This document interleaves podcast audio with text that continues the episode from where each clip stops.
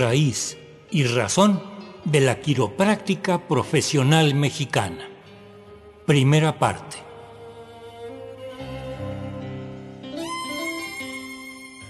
En los países llamados del primer mundo, la quiropráctica es una parte esencial de los servicios de salud pública.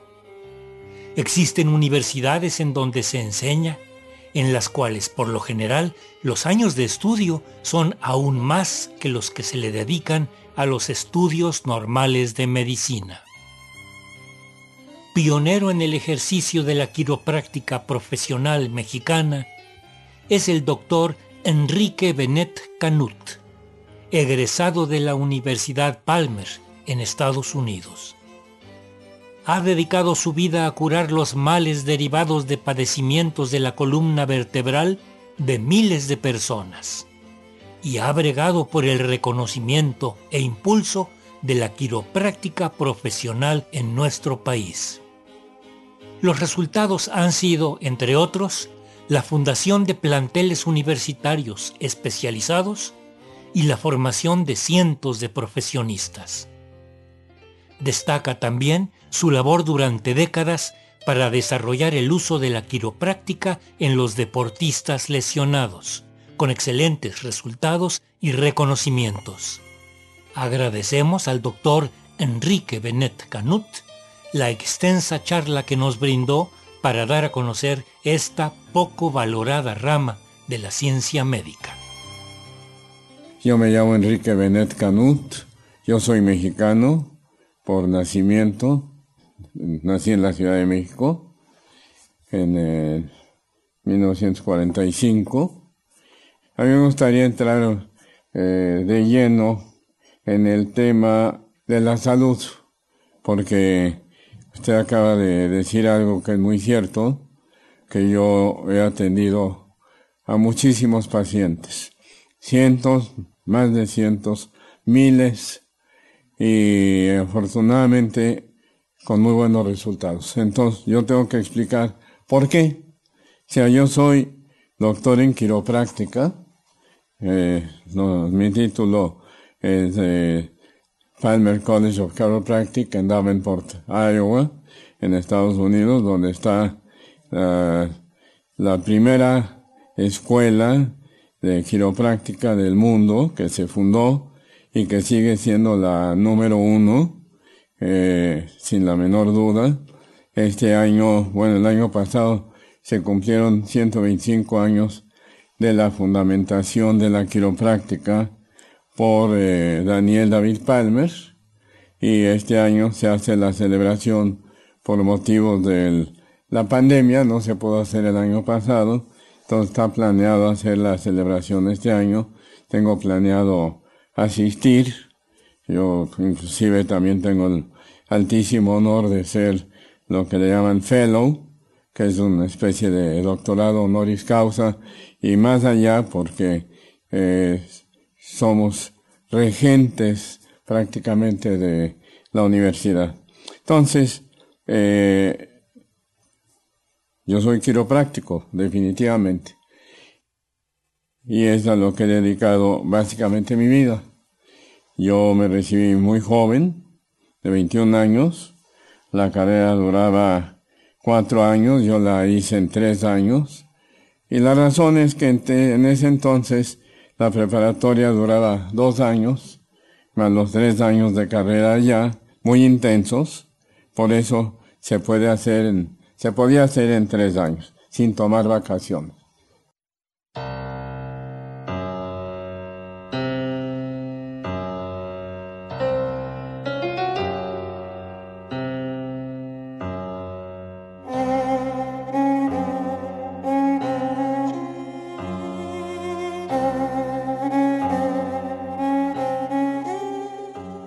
Considero que lo más importante es definir eh, en primer lugar, lo que es quiropráctica, porque hay una confusión muy grande en México, en nuestro país y en muchos otros lugares de América Latina, sobre todo, de lo que es quiropráctica. Quiropráctica es una profesión de la salud como tal está reconocida en México por la Dirección General de Profesiones y por la Secretaría de Salud, oficialmente. Eh, yo tengo el honor de ser presidente del Colegio de Profesionistas Científicos Quiroprácticos de México, cuerpo colegiado, reconocido por las autoridades, precisamente por la Dirección General de Profesiones y por la Secretaría de Salud. Entonces, la quiropráctica es una profesión en sí misma. Es una profesión de la salud, lo que llaman profesiones dedicadas a la salud, eh, ciencias de la salud, si quieren. Este, entonces, eh, está fundamentada en la importancia de la columna vertebral, indiscutiblemente, pero más allá de la columna vertebral está fundamentada en la importancia del sistema nervioso en nuestro organismo, que es el sistema contralor que controla todo el resto del organismo, a través del cerebro, médula espinal, bulbo raquídeo, en fin. Entonces, eh, el doctor Daniel David Palmer, en 1895, el 18 de septiembre, eh, atendió al primer paciente con lo que él denominó posteriormente como quiropráctica, que quiere decir hecho con las manos en griego. Entonces, el primer paciente que Palmer eh, atiende corrigiendo la columna vertebral en forma específica, eh, se llamaba Harvey Lillard y era el conserje del edificio donde el doctor Palmer tenía su consultorio en Davenport, Iowa, el edificio Ryan. Este hombre, eh, Harvey Lillard, estaba sordo. Se había quedado sordo por un accidente. Eh, lo había atropellado un carruaje de caballos en ese entonces. Eh, Davenport, Iowa, está en el medio oeste de Estados Unidos. Es una ciudad eh, agrícola, industrial, junto al río Mississippi. Este, y eh, este hombre, eh, a la hora que lo atiende Palmer, eh, nota una desviación, un promontorio en la columna vertebral, la región cervical, cervicodorsal, y procede a hacer una corrección. Inmediatamente, en la primera, segunda consulta, este hombre comenzó a oír y recuperó el sentido del oído.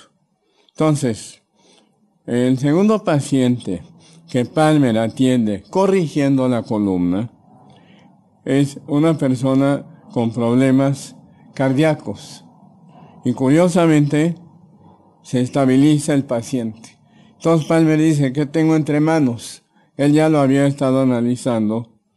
Y por cierto, una de las cosas que comenta el doctor Palmer en su libro, que se llama The Adjuster, es un tratado indiscutiblemente, es que él estaba con la idea, en una época que también había epidemias, ¿sí? pandemias, y estaba con la idea de que en ese entonces, más que hablar de virus y bacterias, hablaban de germen, que es otro nombre para los microorganismos, ¿no? Entonces el doctor Palmer, con una visión bastante notable, y no era el primero en el mundo, en primer lugar de corregir la columna y darle la importancia al sistema nervioso, y en segundo lugar de hacer esta cuestión que les voy a comentar, porque él dice, el germen indiscutiblemente existe y afecta, pero ¿por qué en una misma familia que viven, sobre todo en ese entonces y en el Midwest o medio oeste de Estados Unidos, son agrícola, complicada, indiscutiblemente a la fecha, este, eh, dice, ¿por qué en una misma familia unos se enferman y otros no se enferman? Sí, respiran lo mismo, comen lo mismo, beben lo mismo, duermen en, prácticamente en la misma habitación, etc. Entonces dice, tiene que haber otra causa. Cosa que, repito, no era el primero en decirlo. Mismo Pasteur lo decía. Entonces, eh, Palmer define, eh, igual que otros anteriores a él, por ejemplo, eh, Ryan y Evans, y Rayador, en este, en la revista de la Asociación Real Médica Británica, the Royal British Medical Society, en Londres, en 1845, ellos, médicos cirujanos, decían que consideraban que por lo menos el 90-95% de los problemas de salud, las enfermedades del cuerpo, estaban relacionadas con el sistema nervioso y básicamente la columna vertebral. Todo esto lo dijeron en 1845. Curiosamente, Palmer nace en 1845.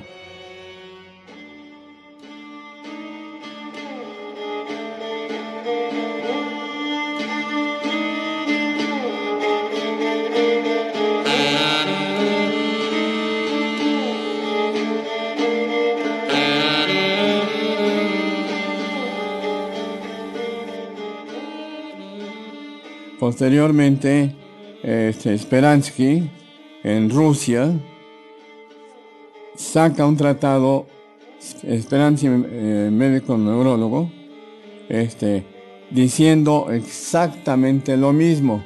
Y no son los únicos, sino hay un sinnúmero de personas. Entonces, Palmer, el gran mérito que tiene es que ya crea una escuela de pensamiento, vamos a llamarlo así.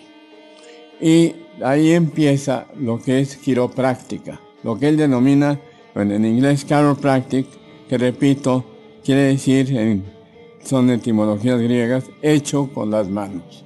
Bueno, entonces, eh, también curiosamente, el mismo año que Palmer descubre o fundamenta la quiropráctica, eh, Röntgen, William Röntgen, o Wilhelm Röntgen, en Alemania, descubre los rayos X. ¿Por qué hago esta analogía? Porque la radiología y la quiropráctica, la imagenología, han ido de la mano toda la vida. En 1906, ya con eh, Palmer School of Chiropractic en pleno funcionamiento, y no ya no era la única escuela en Estados Unidos porque hubo un boom muy grande. ¿Por qué? Aparte de la fundamentación que yo les puedo decir, les puedo decir muchas cosas. Eh, a final de cuentas, como decía un maestro mío, el doctor Clarence Gonset, de Mount Horeb, Wisconsin, uno de los quiroprácticos más notables de toda la historia, él decía, los resultados son los que cuentan. Claro, para tener resultados hay que saber lo que se hace, ¿sí? Entonces, eh, ahí empieza esto que se llama quiropráctica, que está establecido prácticamente en todo el mundo. Cuando digo establecido, hablo de doctores en quiropráctica. Desgraciadamente, eh, por el nombre mismo, en fin, por muchos factores, eh, no hay falta de regulación de la misma entonces hay un sinnúmero de personas que se autodenominan quiroprácticos sin serlo. Eso es muy delicado, es un tema que hemos tratado mucho a nivel gubernamental. Afortunadamente, considero que en México hemos logrado avanzar bastante en ese sentido, no del todo, no al grado que eh, países como Estados Unidos, Canadá, Suecia, Noruega, Dinamarca, el Reino Unido, Francia, Australia, Nueva Zelanda, tienen muy regulada la quiropráctica, porque estos países utilizan notablemente lo que es quiropráctica, ¿sí?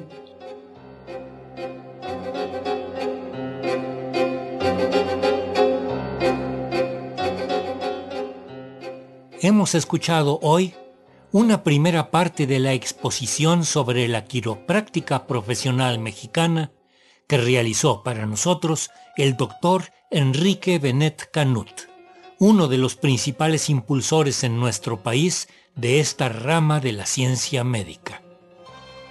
Las personas que deseen obtener mayor información pueden consultar la oferta educativa de la Universidad Veracruzana y de la Universidad Estatal del Valle de Ecatepec, donde se imparte la licenciatura en quiropráctica, carrera impulsada en su momento por nuestro invitado el día de hoy.